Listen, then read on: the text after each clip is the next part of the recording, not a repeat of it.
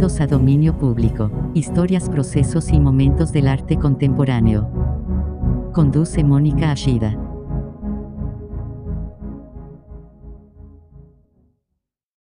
Buenas noches, bienvenidos una semana más a Dominio Público, historias, procesos y momentos del arte contemporáneo. Eh, muchísimas gracias a quienes nos escuchan a través de la radio en el 96.3 en Guadalajara, el 91.9 en Puerto Vallarta y el 107.1 en Ciudad Guzmán, así también como por jaliscoradio.com. Eh, recuerden que seguimos grabando desde casa, así es que eh, si quieren estar en contacto con nosotros, lo pueden hacer a través de las redes sociales de Jalisco Radio, ya sea Facebook, Instagram o Twitter, o a través de mi Twitter personal que es Ashida Mónica. Y bueno, pues esta noche está aquí Norberto Miranda, que me acompaña. ¿Qué tal? Buenas noches. Buenas noches. Y tenemos a una invitadaza, una artista polifacética, muy talentosa, que les, les la voy a presentar antes para que sepan con quién vamos a estar hablando esta noche y luego ya entramos directo para platicar con ella. Eh, nuestra gran invitada esta noche es Nayeli Santos. Y si bien Nayeli nació en la Ciudad de México desde hace ya, ya la consideramos tapatía porque vive y trabaja en Guadalajara. Ella es bailarina, intérprete, coreógrafa, artista interdisciplinaria, performer y gestora. Es egresada del máster en práctica escénica y cultura visual de la Universidad Castilla-La Mancha, con sede en el Museo Reina Sofía y el Matadero en Madrid, España. Licenciada en Artes Escénicas por la Expresión Dancística de la Universidad de Guadalajara. Nayeli ha desarrollado un cuerpo de obra interdisciplinaria al combinar la experimentación corporal, el performance, el sitio específico, la poesía, la instalación, la experimentación sonora y visual para cuestionar los límites de la narrativa tradicional purista en las artes escénicas. Sus últimos proyectos abordan la abstracción y el nihilismo en formato de escena expandida e incitan al público a construir significados a través de lecturas metafóricas. Tiene una trayectoria ya de 23 años y en ella se desarrolló como bailarina de danza experimental. A lo largo de 10 años, a través de Experimental Máquina, eh, la que fue su compañía independiente, mostró su capacidad como destacada directora y coreógrafa, además de intérprete, con propuestas innovadoras en las que involucraba artistas de diversas disciplinas o personas que no son propiamente bailarines, que le permitían experimentar la corporalidad de diferente manera. Hoy día se está abriendo camino como artista interdisciplinaria, donde nos ha mostrado trabajos desde el cuerpo, cruzado por experimentaciones visuales y sonoras, aludiendo y enunciando justamente la situación por la que el cuerpo atraviesa y es afectado en estos momentos, siempre con su sello personal, independiente y alternativo. Pues nada, bienvenida Nayeli, muchas gracias por acompañarnos. Hola, ¿qué tal? Oye, sé que estás en medio de mudanza, movimientos, viajes, todo, pero te agradezco muchísimo más que te tomes el tiempo para platicar esta noche con nosotros y compartir el trabajo que, has desarrollado, porque eh, fue una sorpresa muy grata el saber que eh, nos sorprendiste realmente cuando estábamos en estas pláticas para hacerlo. Yo siempre te relaciono con lo escénico y nos abriste un campo nuevo que es justamente el de la experimentación sonora. Y estas piezas de que son para audio pues en una calidad impresionante y con un trabajo bueno formalísimo. Platícanos tantito. Ah sí bueno uh, pues a mí siempre me ha interesado como la cuestión como musical y y con el tiempo, pues la, el arte sonoro siempre me ha llamado la atención. Y luego, de un tiempo más cercano, me interesa mucho el noise. Entonces, de alguna manera, como que siempre he estado pues en contacto, ¿no? Con, con todo este movimiento, con amigos, con músicos, con artistas sonoros, etc. Y bueno, que ciertamente yo no sé cómo tocar algún instrumento. ¿no? Pero vamos, que sí se me vienen como muchas, muchas ideas, ah, además desde, desde mi trabajo. ¿No? Voy haciendo como una especie de intercambio entre lo escénico y lo sonoro. Y, Y luego ya empecé con otras cosas, ¿no? También como el performance, como la instalación también. Oye, pues, ¿qué te parece si vamos a escuchar de una vez la primera pieza que nos tienes preparado? Se llama El amarillo es un flashazo que me deslumbra. Vamos a oírla para que nos cuentes un poquito más de qué es lo que escuchamos. ¿Te parece? Vale. Va.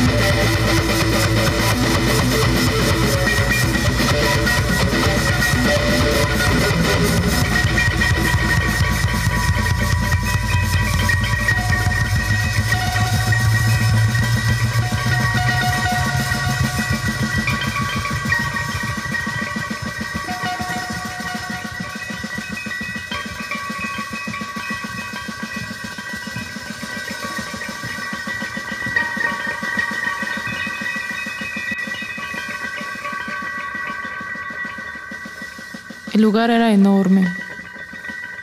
Apenas podía creer que estuviera yo ahí solo. Tomé una siesta y comenzó a llegar la gente. El derribo no tomó más de media hora, sin resistencias. Al final una gran nube se levantó y la bruma nos impedía ver a más de un metro de distancia. Cuando se disipó, había un ambiente de júbilo. Todos daban brincos y gritaban. Alcancé a distinguir las caras de mis amigos, yo que pensé que habían muerto después del temblor. La fiesta hubiera sido interminable, pero el sol nos recordó que teníamos poco tiempo antes de que vinieran a buscarnos de nuevo. Los niños se fueron, los adultos amarraron los carros uno detrás del otro. Los chicos olvidaron sus conciertos y dejamos la ciudad tal como habíamos previsto. Pues ya estamos aquí y Nayeli empezaste con todo. ¿Así ¿Ah, tú crees? claro, está buenísimo ese intro, nos prepara, nos emociona para ver qué es lo que sigue. Y cuéntanos un poquito qué fue lo que escuchamos. Nos dijiste que justo el, orden en el que íbamos a poner estas piezas era hacia atrás, ¿no? Cronológico, de lo más eh, viejo. Parece mentira hablar de viejo, pero de, lo anterior hasta lo último. Esto habla de que es una de tus primeras experimentaciones dentro del arte sonoro y esta veo que eh, veo, oigo que también colaboras, es decir, se oye, se oye tu voz, además se oye la voz de una voz masculina. ¿Qué es esta pieza que escuchamos, Nayeli? Bueno, esta es del 2016. Este eh, es un, bueno, esta y la siguiente son parte de un disco que se llama Concierto Esquizoide ah, para cinco cuerpos que gritan en amarillo desastre. Ok, ok. Ese disco de hecho fue grabado en los estudios de Laboratorio Sensorial, que bueno, a este Andrés Aguilar le gustó mucho el proyecto y nos apoyó con, sí, para que se grabara en su estudio. Este, y bueno, este proyecto uh, sucedió a partir de, un, de una puesta en escena multidisciplinaria, donde se conjuga pues la expresión corporal, uh, la palabra y el sonido. Es decir, que primero se hicieron como experimentaciones literarias todos los que estábamos participando en ese, en ese proyecto estuvimos escribiendo. Eh, después de, esa experimentación venía cómo se relacionaba la palabra con el cuerpo y de ahí salió como toda la parte como escénica.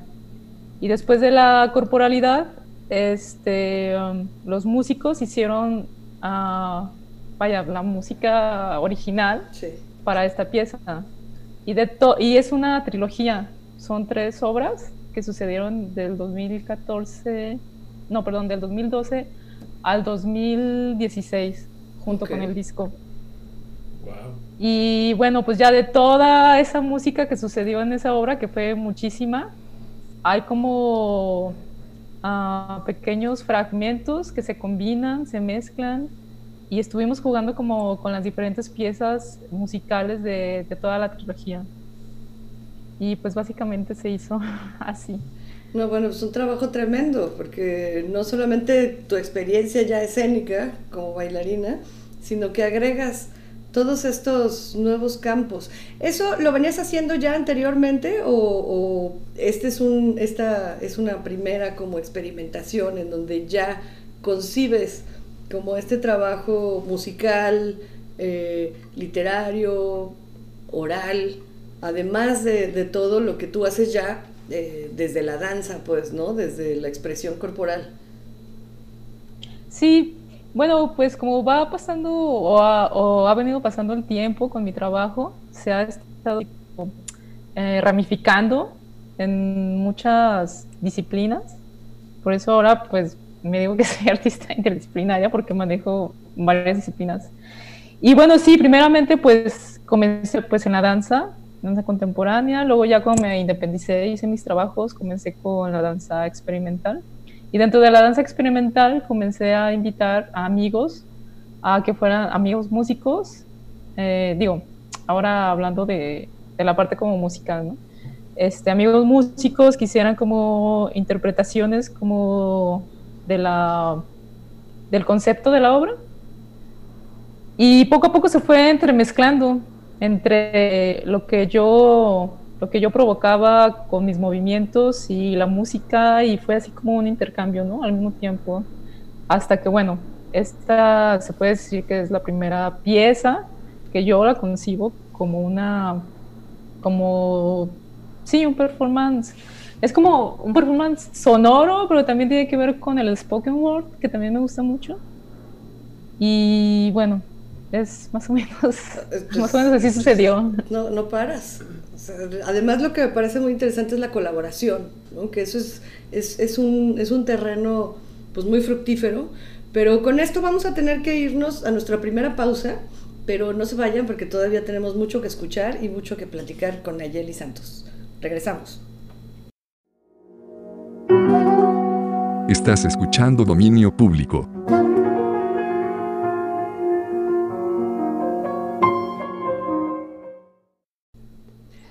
Pues ya estamos de regreso una vez más aquí en Dominio Público, esta noche platicando con Nayeli Santos, que ya nos dio una muy buena probada de esta serie de, colaboraciones, de talento, de prácticas artísticas que, conjunta para poder expandir como su práctica escénica a terrenos que se desbordan en otras áreas de la cultura. Y Nayeli me sorprende mucho porque tú nos hablabas antes del corte de que esta serie de que parte de una cuestión literaria después a la parte escénica y después desemboca en una en un producto digamos eh, sonoro te llevó cuatro años sea, es verdaderamente difícil, o sea, lo sé, no porque yo lo haya hecho, pero me queda claro lo complicado que es llevar a cabo cualquier apuesta escénica, pues, ¿no? Ya yéndonos eh, específicamente a uno solo de los campos eh, que involucraste en, esta, en esta pieza. ¿Cómo logras eh, llevar a cabo a través de tanto tiempo tres puestas en escena? Nos decías, ¿no? Sí. Ay, pues no es fácil. No, claro fue, de hecho, toda esa trilogía fue un, un proceso como muy uh, emotivo, porque, bueno, por lo general, las obras, uh, las obras que aviento en ese momento es porque por ese momento estoy pasando, ¿no? Entonces es como muy íntimo, de alguna manera, y como hasta autobiográfico, todas las, to todas mis, mis obras o puestas en escena. Y pues sí, era un momento de muchas pérdidas, pérdidas pues físicas, pérdidas emocionales, ¿no? Entonces fue una especie de, de volcarme, ¿no? De sacudirme. Um, y bueno, como de un poco como de exponerme, ¿no? O sea, también tenía como esta necesidad como de, pues de sacar todo. Sí. Un poco era como ahora sí echarse un clavado como a lo más profundo del hoyo. Qué valiente. Sí, te digo que fue un proceso como, sí, demasiado emotivo. Y bueno, pues pasaron esos años para hacer toda esa obra.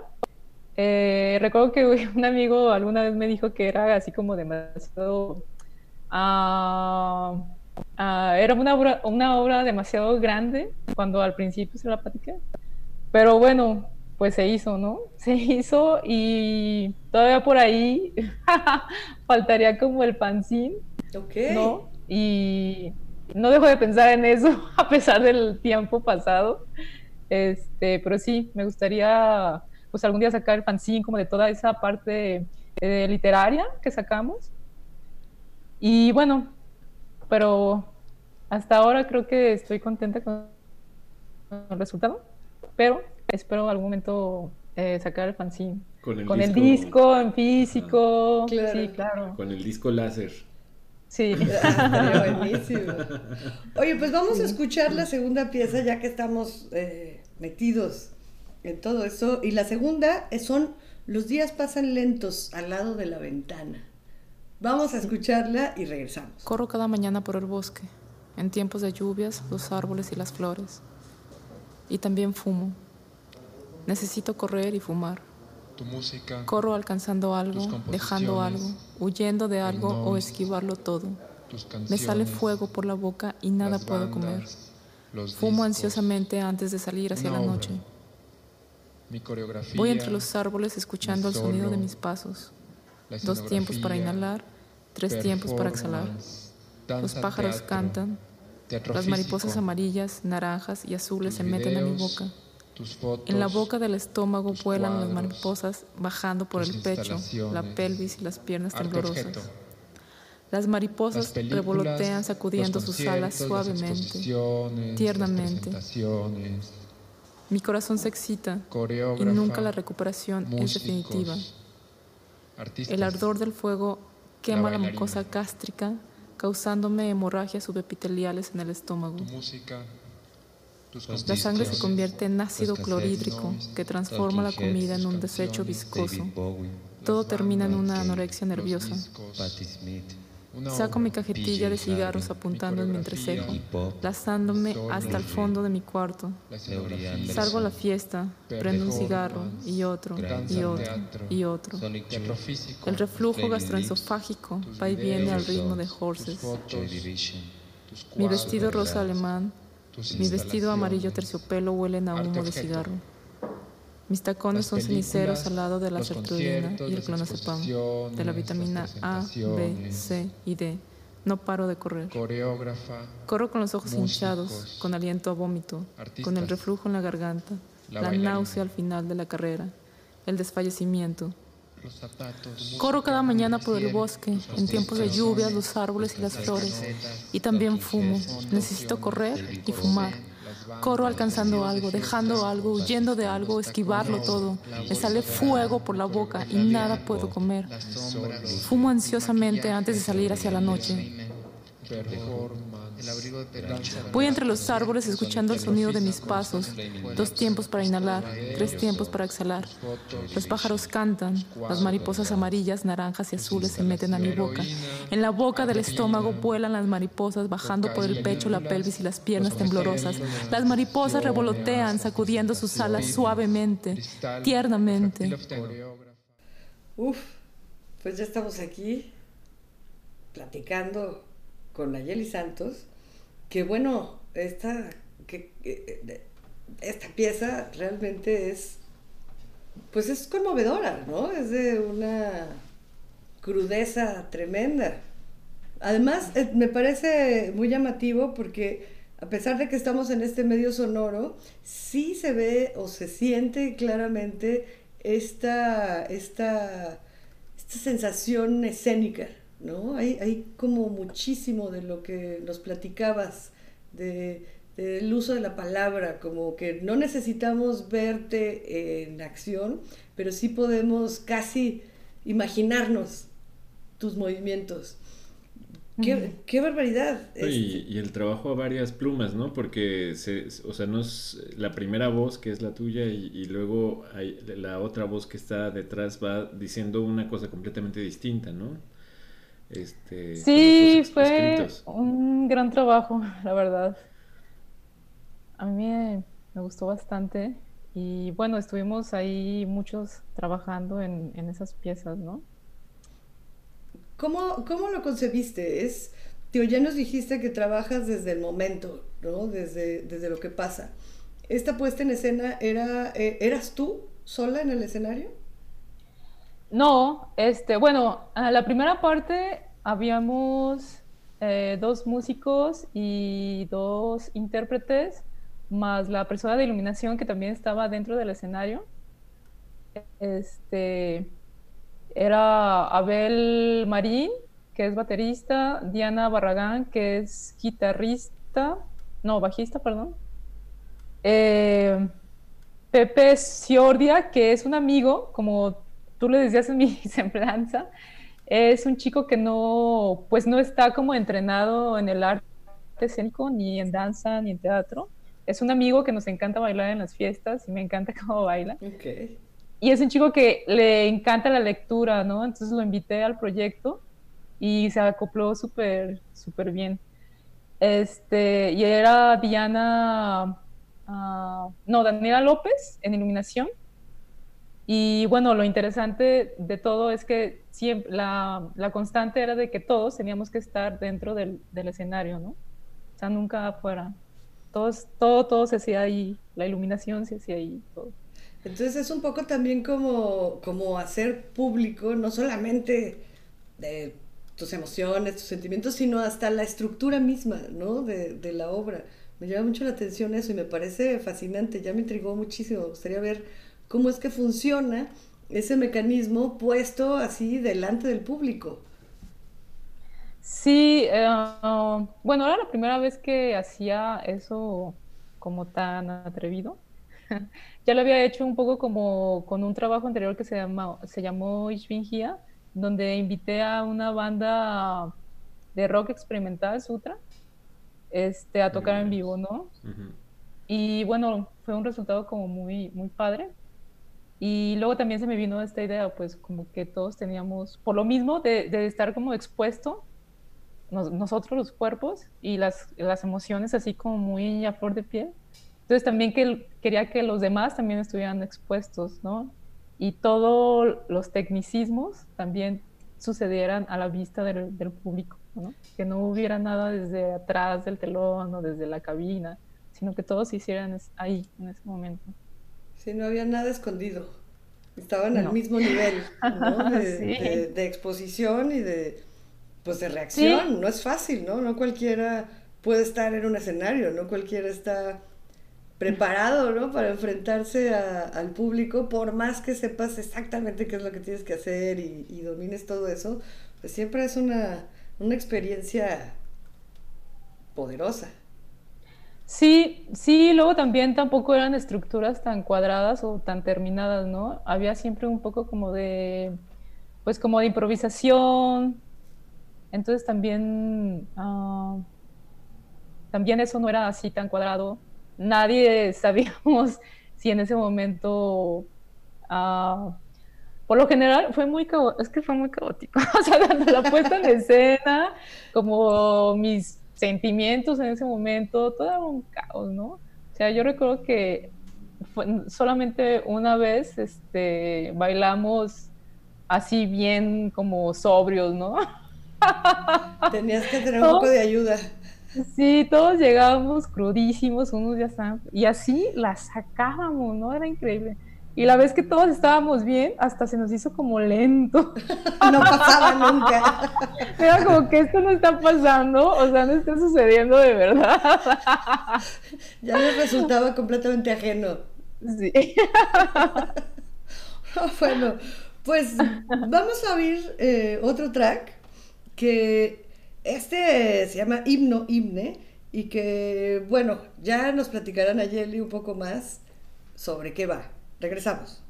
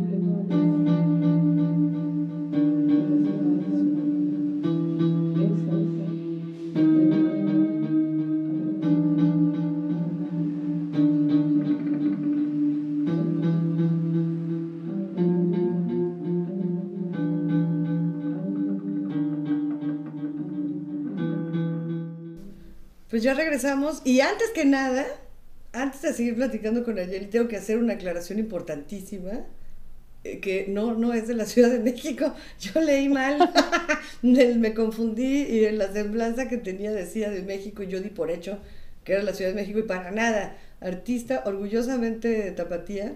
Perdón, Ayeli, perdón, que ya te ando ahí cambiando la ciudadanía. Denominación de origen. La denominación de origen es muy importante, caray. Una disculpa, una disculpa. Pero bueno, una vez aclarado esto, para que no vayan a tacharla de, de traidora a sus raíces, Ahora sí, platícanos, ¿qué es esto que oímos de himno himne? ¿Esto ya no forma parte de, de, de, la, la, pues, de las puestas en escena que oímos anteriormente? No, eso ya, eso ya fue en el 2017. Ajá. Fue una vez que me invitaron a hacer una, una performance para abrir una, la exposición de Geniale Dilettanten Ah, este, um, que la hicieron los, entre el Goethe, entre Betzig, que es el director Klaus Witte, y en aquel momento la curaduría corrió por parte de Mario Bandú. Y bueno, ellos, Mario Bandú, eh, sabe muy bien que tengo como una, pues como una relación de amor-odio eh, por Alemania y el arte, pues sí, germano.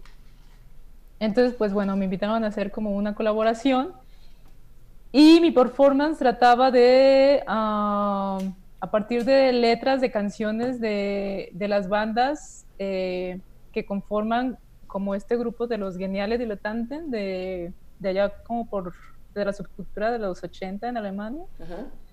Este pues traducí las, las canciones en español y e hice como una especie de mezcolanza en, con las letras, ¿no?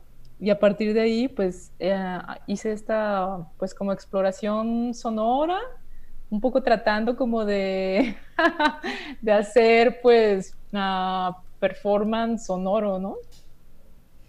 Una, es como un ambiente bastante oscuro. Como que sí, dejaste ver que tienes, ya lo dijiste bien, una relación amor-odio. ya, bueno, es que sí, a mí me gusta, me atrae demasiado como todo lo que sucedió por ahí de los ochentas en la en Alemania, bueno, tanto occidental como oriental, aunque había como más movimiento en la occidental, este, con todas estas bandas eh, que eran como, un poco como que retomaban el dadaísmo y también el fluxus, ¿no? Entonces, entre que hacían, bueno, hacían música, pero dentro de sus presentaciones también estaba muy, muy potencializado la cosa de la performance. Sí, me recuerdo mucho a, a, Einstein de Neubauten. Este... Sí, claro. De hecho, uh, sí, hay letra de, de esa banda, Einstein de Neubauten. Qué bárbaro, nos están este, impresionando con su alemán. Sí, pues de bandas como De Aplan, Die Totliche Doris, FSK, etcétera.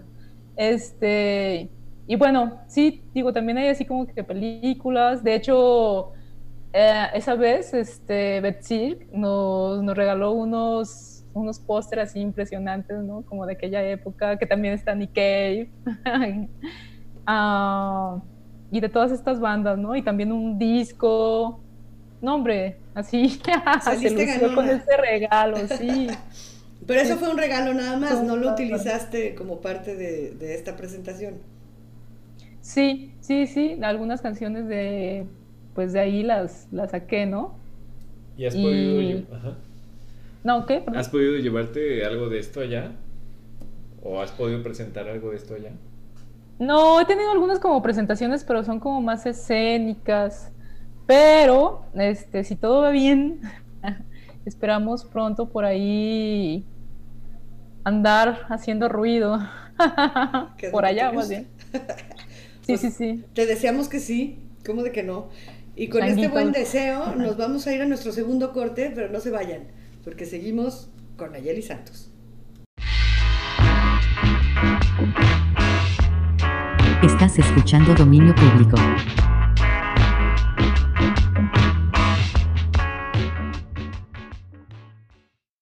Estamos aquí otra vez en Dominio Público y Nayeli nos dejaste antes del corte con tu relación afectiva y no, con Alemania, con su música, con la cultura de los ochentas, con todo esto que, supongo que es una gran inspiración eh, pues para estos resultados, que fue entonces una, una pieza también escénica, o sea, fue concebida como una pieza escénica o al tener toda esta influencia musical ya lo, lo previsualizabas como algo sonoro? Pues era más bien un performance, era un poco como mi idea, era que a partir de la, de la vocalización surgieran como gestos corporales y, e irlos como haciendo más visibles, ¿no? Este, y creo que, bueno, hasta ahora un poco de eso va mis intereses. Ok. Oye, pues ¿te parece si oímos la cuarta pieza que nos preparaste, que es El fin de la nostalgia? Vamos a escucharla y regresamos.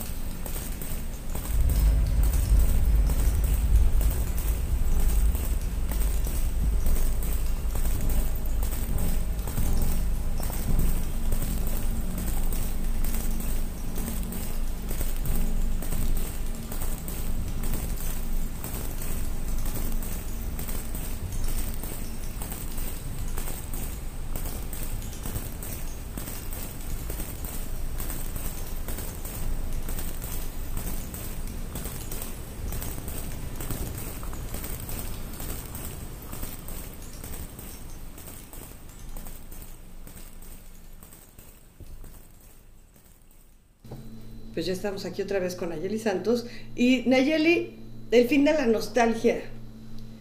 lo que escuchamos es tal cual una pieza de arte sonoro, pero tiene una presencia física, objetual, hasta casi como, digo, a mí me tocó ver la pieza y me sorprendió mucho hasta el hecho de que no hubiera esa barrera, ¿no? Con el público, como que sí eh, había esta casi tentación de, interactuar contigo, de verte moverte, ¿no? Por esta construcción que se deshace, estar escuchando al mismo tiempo toda esta estos sonidos, ¿no? Esta, esta composición en vivo, fue algo realmente muy impactante. Platícanos un poco sobre el fin de la nostalgia.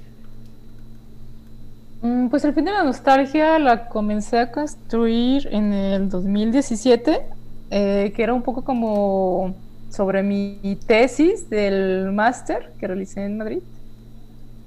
Ah, y bueno, yo en ese momento estaba, ah, digamos que un poco como parada, porque ah, ya no quería continuar con, con, mi, con mi misma metodología, sino quería como, como un cambio, como que tenía una idea, pero como que no sabía por dónde. Este, y bueno, creo que este, este máster como me abrió pues otra visualización u otra proyección, ¿no? De cómo, de cómo comenzar mis, mis nuevos, no sé, performances, horas. Eh, y bueno, entonces aparto de los objetos, eh, buscando como una especie de, de sonoridad Y bueno, en la, en la pieza en ese momento estuvo Miguel Mesa acompañándome y prácticamente yo traslado objetos y hago como también como pequeñas composiciones con esos objetos mientras Miguel Mesa va como siguiéndome con una grabadora. Entonces esos sonidos los pasa a un programa a, a, la, computadora y bueno, va creando o un poco como destruyendo eh, esos sonidos, ¿no? Y va haciendo como una composición con esos sonidos que, que él grabó. Y bueno, un poco de la, la, obra, pues también habla de, pues acerca, habla de la destrucción. Un poco como destrucción, construcción, ¿no? Un poco como la idea de que tendremos que movernos y para ese movimiento tenemos como que destruir algunas cosas, algunas o todo, de lo que, de lo que hemos hecho para poder construir entonces algo nuevo, ¿no? Sí. sí es una metamorfosis, ¿no? La que, la que nos dejaste ver ese día. Sí, sí, es un cambio como constante entre que voy construyendo y luego de, construyo o luego destruyo y ese mismo, esa misma destrucción construye otra cosa, ¿no? Claro. Entonces sí es como una especie como de, de círculo, ¿no? Como una especie de sanación, puede ser, desde el título, pues, ¿no? Hablas de, de, de un final, de algo, pues de la nostalgia que... sí, sí, claro, como te decía en ese momento no sabía cómo por dónde empezar, entonces mi idea de mí era como deconstruirme o destruirme para volver a hacer otra cosa, ¿no? De hecho, me recuerdo uno de los ejercicios como muy importantes que sucedieron en el máster fue que en todo mi currículum el currículum tenía que tachar, bueno, no tenía, fue mi idea, pues como tachar eh, todo aquello que parecía como arte escénico, como bailarina, como, ¿sabes? Y para mí eso fue como muy impresionante. claro.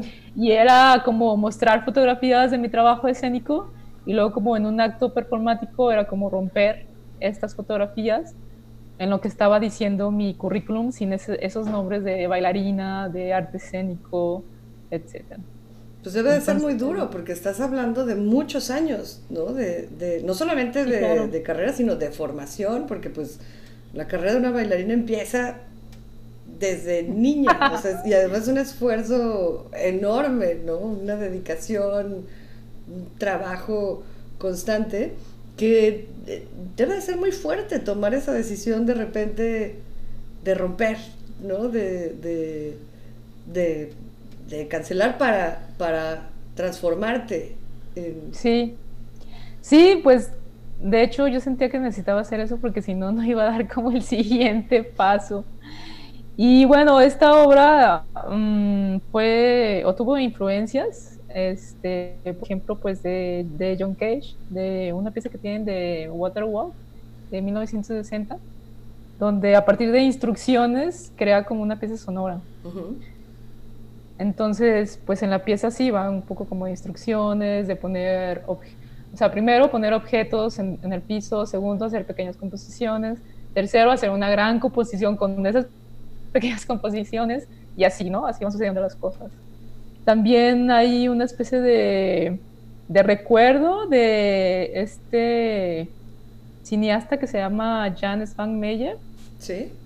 que trabaja en slow motion con objetos y los objetos se van moviendo, ¿no? En, pues en su video.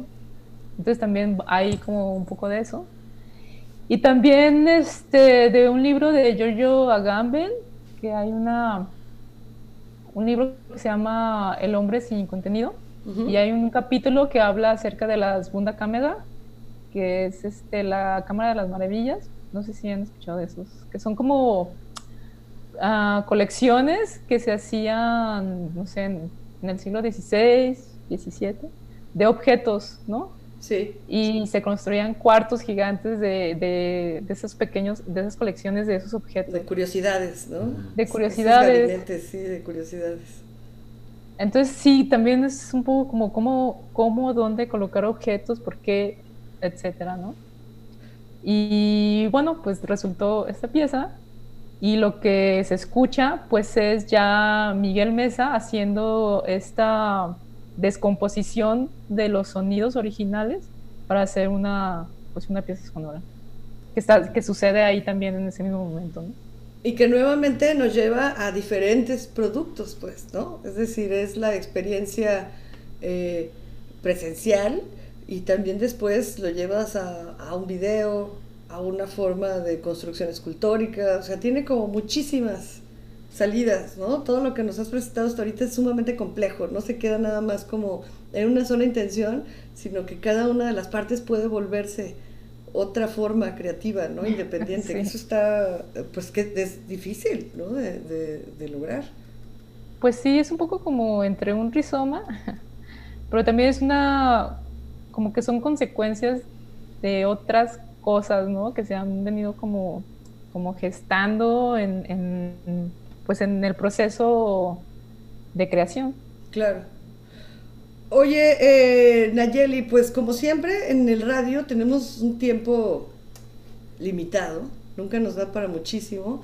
Tenemos una quinta pieza que nos, que nos preparó Nayeli que se llama La Furia, pero que me gustaría que nos comentaras tantito antes de ponerla por si acaso eh, no logramos escuchar todo en, esta sesión de radio pero sí me gustaría que nos dejaras como un, un, pequeño vistazo, ¿no? Hacia lo que, lo que es esta última pieza, porque recuerden que si no logramos eh, escuchar o transmitir las piezas en completo, las podrán oír a partir de mañana a través de Anchor o de Spotify, si buscan dominio público, ahí estará el programa completo, donde sí van a poder oír eh, cada una de las piezas en su extensión original y si se nos va y nomás logramos tantito, pues aunque sea una probadita, pero me gustaría que nos platicaras qué es la furia, porque pasamos por una cosa de emociones tremenda, ¿no? Ya te deshiciste de la nostalgia aquí, pero luego regresas con algo que se llama la furia.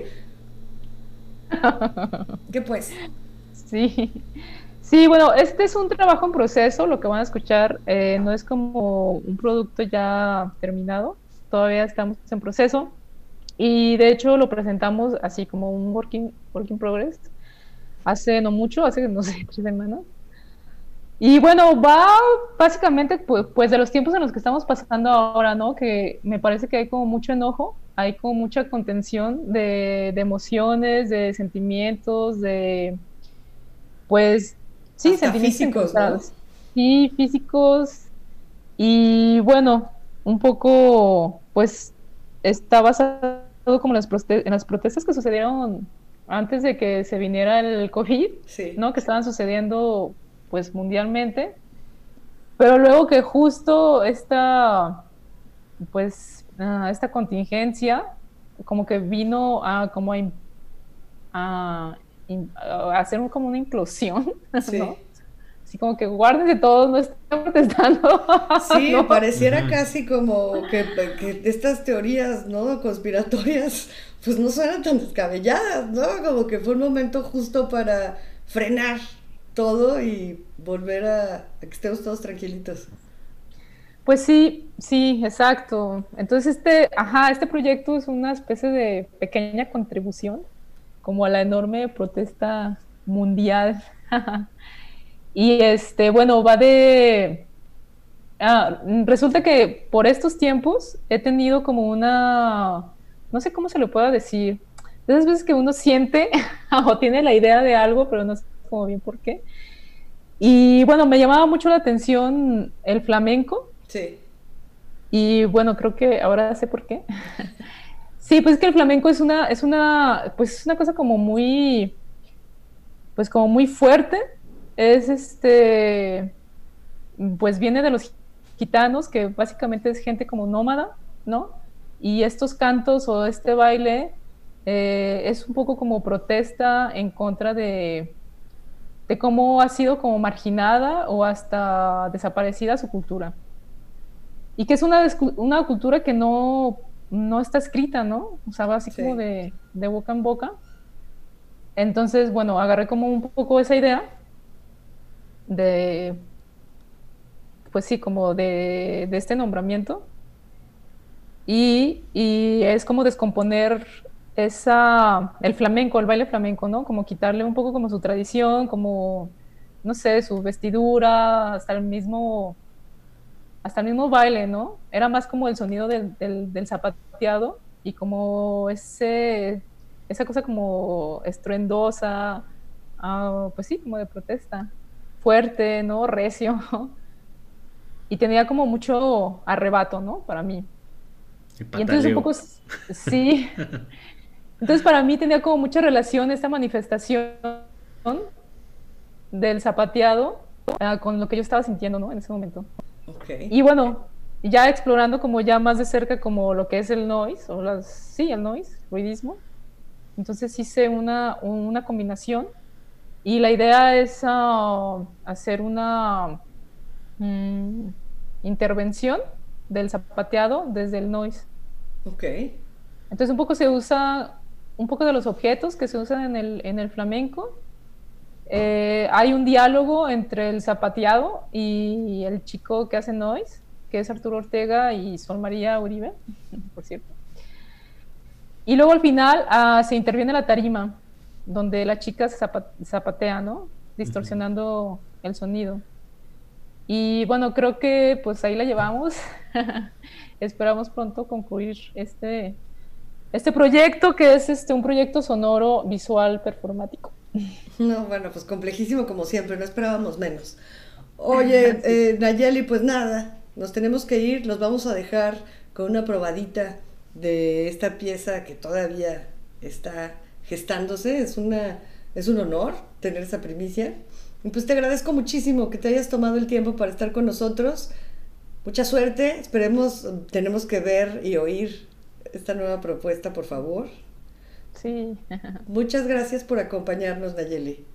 No, gracias a ustedes. Sí, muchas gracias. Muchas gracias a todos ustedes que nos están escuchando. Eh, gracias a Jalisco Radio, a los técnicos que están en cabina y que hacen posible que lleguemos a ustedes. Y pues nada, esperemos que nos acompañen la próxima semana. Buenas noches. Buenas noches.